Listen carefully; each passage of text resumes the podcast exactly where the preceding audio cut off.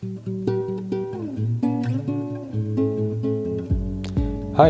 ich bin Oliver und das ist der Freihändig Podcast. Hallo und schönen guten Morgen. Willkommen bei dieser Episode im Podcast und schön, dass du wieder mit dabei bist.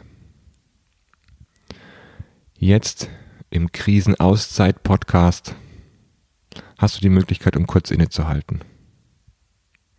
Denn es gibt genug zu organisieren, zu regeln und zu beachten, jetzt in der Krise.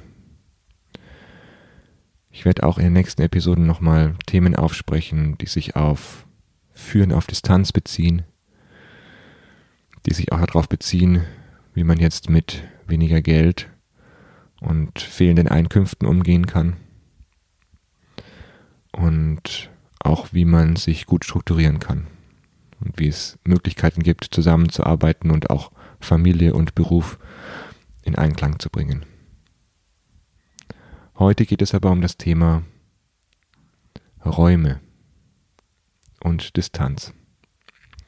Die soziale Distanz nimmt gerade zu, weil wir dazu aufgefordert sind vom Virus, dass wir Distanz halten.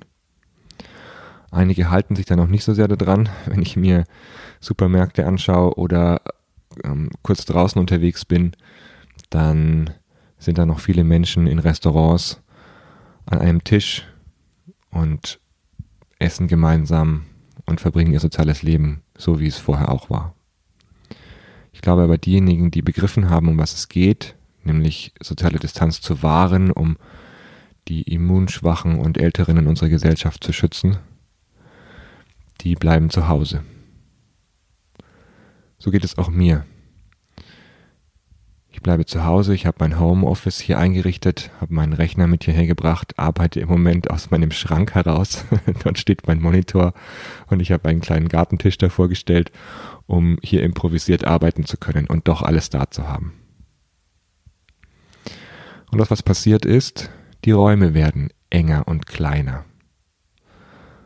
Die Kinder sind zu Hause, die Lebenspartner sind zu Hause.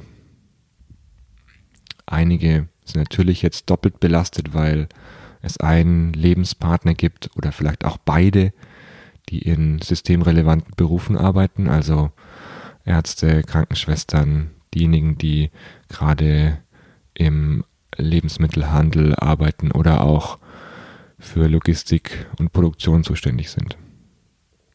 Vielen Dank für diejenigen, die gerade so die Gesellschaft im Moment am Laufen halten. Und gleichzeitig werden die Räume enger. Wie gehst du also damit um, dass dein Raum gerade eingeschränkt ist?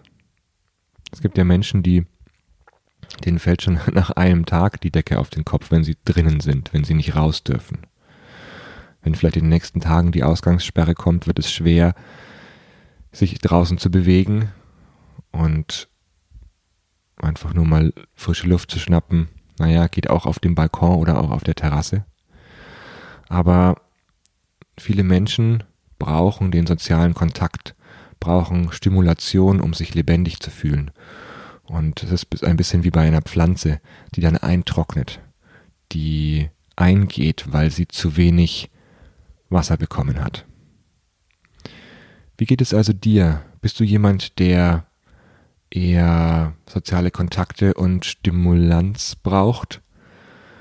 Also etwas, das dich anregt, das dich, ähm, das dich spüren lässt, dass du am Leben bist. Oder bist du jemand, der gut mit sozialer Distanz und auch mit engeren Räumen umgehen kann? Spür mal hin. Wie geht es dir gerade damit, dass dein Raum gerade enger wird, dass die sozialen Kontakte loser werden? Wie geht es dir damit? Wie reagierst du innerlich darauf? Was ist deine Reaktionsweise darauf? Ziehst du dich eher noch weiter zurück? Gehst du in Aktionismus? Hast du Angst? Versuchst du es irgendwie zu kompensieren, indem du krampfhaft an den Routinen festhältst, die du im Alltag eigentlich hast? Oder wirst du sauer auf den Virus, auf unsere Gesellschaft, auf die Gesetze, auf das, was im Moment an Rahmenbedingungen dir deine Freiheit einschränkt. Wirst du vielleicht wütend und ärgerlich? Oder hast du Angst? Angst, dich mit dir selbst klarzukommen, dass vielleicht auch in der Familie Konflikte auftreten oder du alles in einem Raum zu jonglieren nicht klarkommst?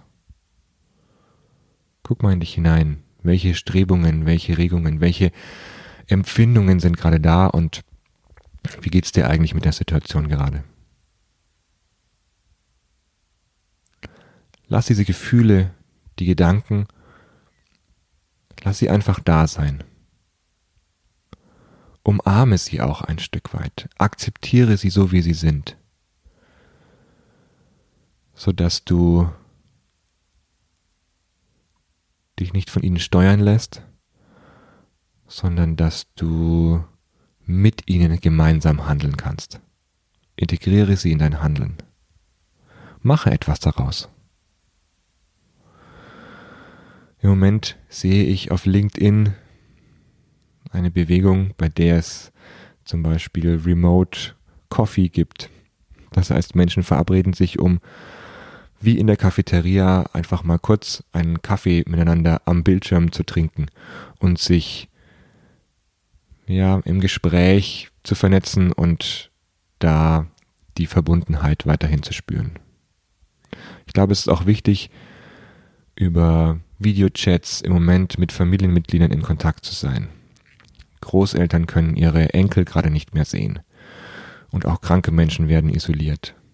Nutzt die Möglichkeit, um über Videokontakte, über FaceTime, Skype, Zoom, was auch immer, in Kontakt zu bleiben und die Verbundenheit weiter zu spüren. Mir geht es so, wenn ich mich mit mir verbunden fühle, also mir Zeit für mich nehme, in mich hineinspüre und meine eigene Verbundenheit zu mir spüre, dann merke ich auch, dass ich mich mit anderen verbunden fühle. Ich denke an sie, ich nehme Zeit, um auch mit ihnen in Kontakt zu bleiben und mich auszutauschen und mich so weiterhin verbunden zu fühlen. Welche Kontakte sind es also, die du jetzt pflegen möchtest, die dir wichtig sind und mit denen du weiterhin in Verbundenheit bleibst? Denn soziale Distanz heißt nicht, dass wir nicht miteinander verbunden sind. Schau also nochmal drauf. Wie gehst du gerade damit um, dass dein Raum enger wird? Dass du vermeintlich in größere Distanz kommst zu anderen Menschen? Und überlege dir jetzt, welche ersten Gedanken kommen dir, um diese Situation